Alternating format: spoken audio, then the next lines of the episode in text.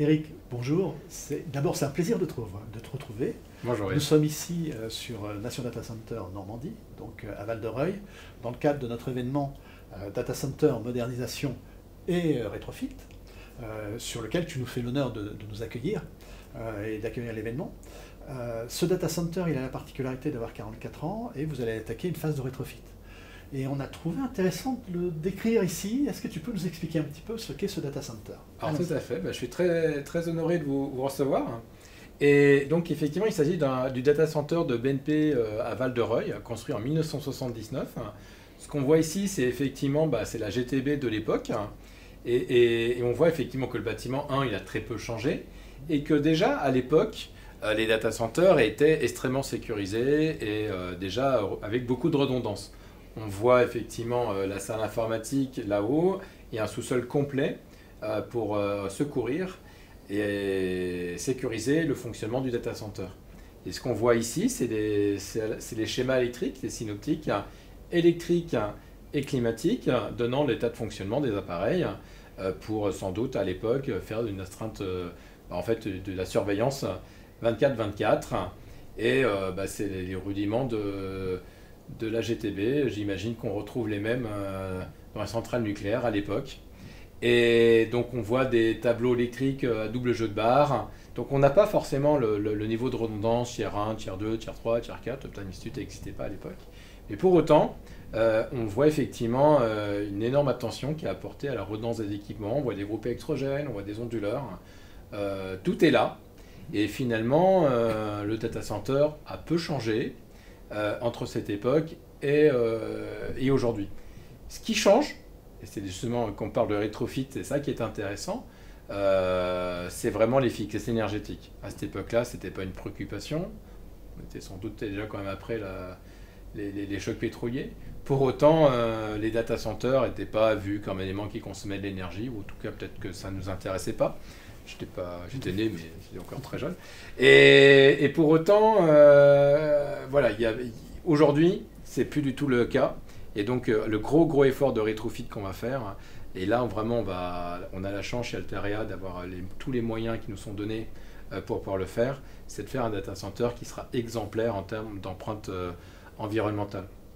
Donc on aura l'occasion de présenter ça peut-être en, visitant, mais on va effectivement aborder toutes les questions de récupération de chaleur, euh, d'efficacité énergétique, euh, de refroidissement anti-free cooling sur, géothermie.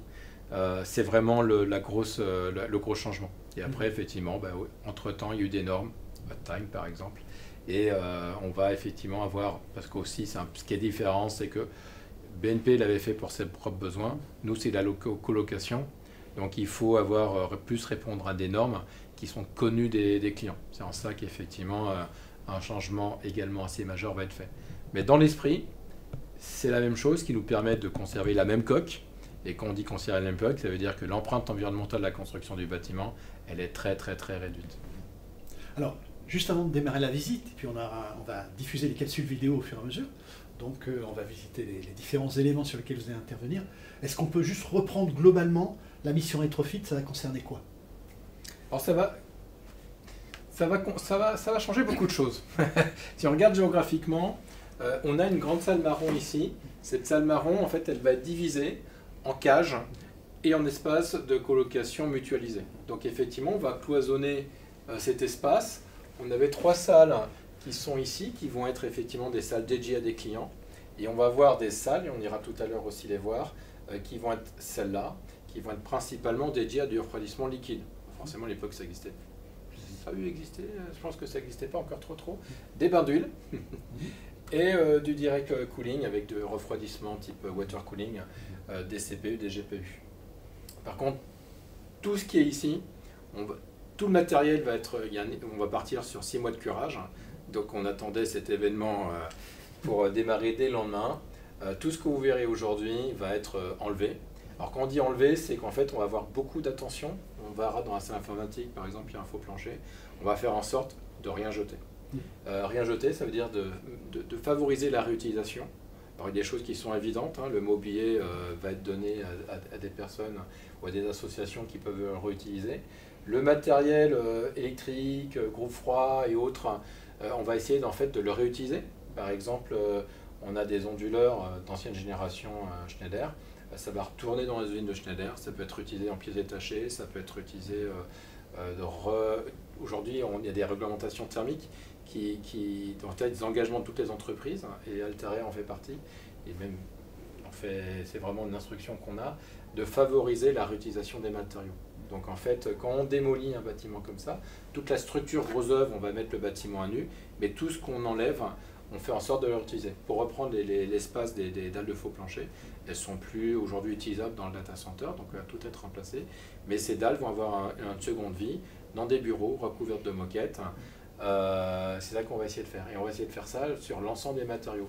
Quand c'est pas réutilisable, bah, ça va être détruit, mais de point de vue écologique, pour réutiliser les matériaux, par exemple les batteries, c'est plein de plomb, ce plomb peut être recyclé. Euh, donc la grosse démarche des 5 prochains mois, ou 6 prochains mois, c'est euh, de désossier totalement le bâtiment. Donc il ressemblera, l'extérieur toujours à la même chose, mais toutes les installations électriques, toutes les installations climatiques vont être supprimées. Il y a une chose que vous avez vu sur une vidéo qu'on a déjà tournée, les groupes électrogènes sont quand même très très beaux, on les conserve. Mais c'est quasiment la seule chose qu'on va conserver, sachant qu'on ne les voit pas sur ce plan, puisqu'en 2009, euh, BNP avait dû faire une extension et que euh, c'est cette extension justement qui est de 2009. Ces groupes électrogènes sont de 2009 et du coup ils sont presque neufs. Alors allons visiter le data center et allons parler rétrofit au Cabarga. A tout de suite.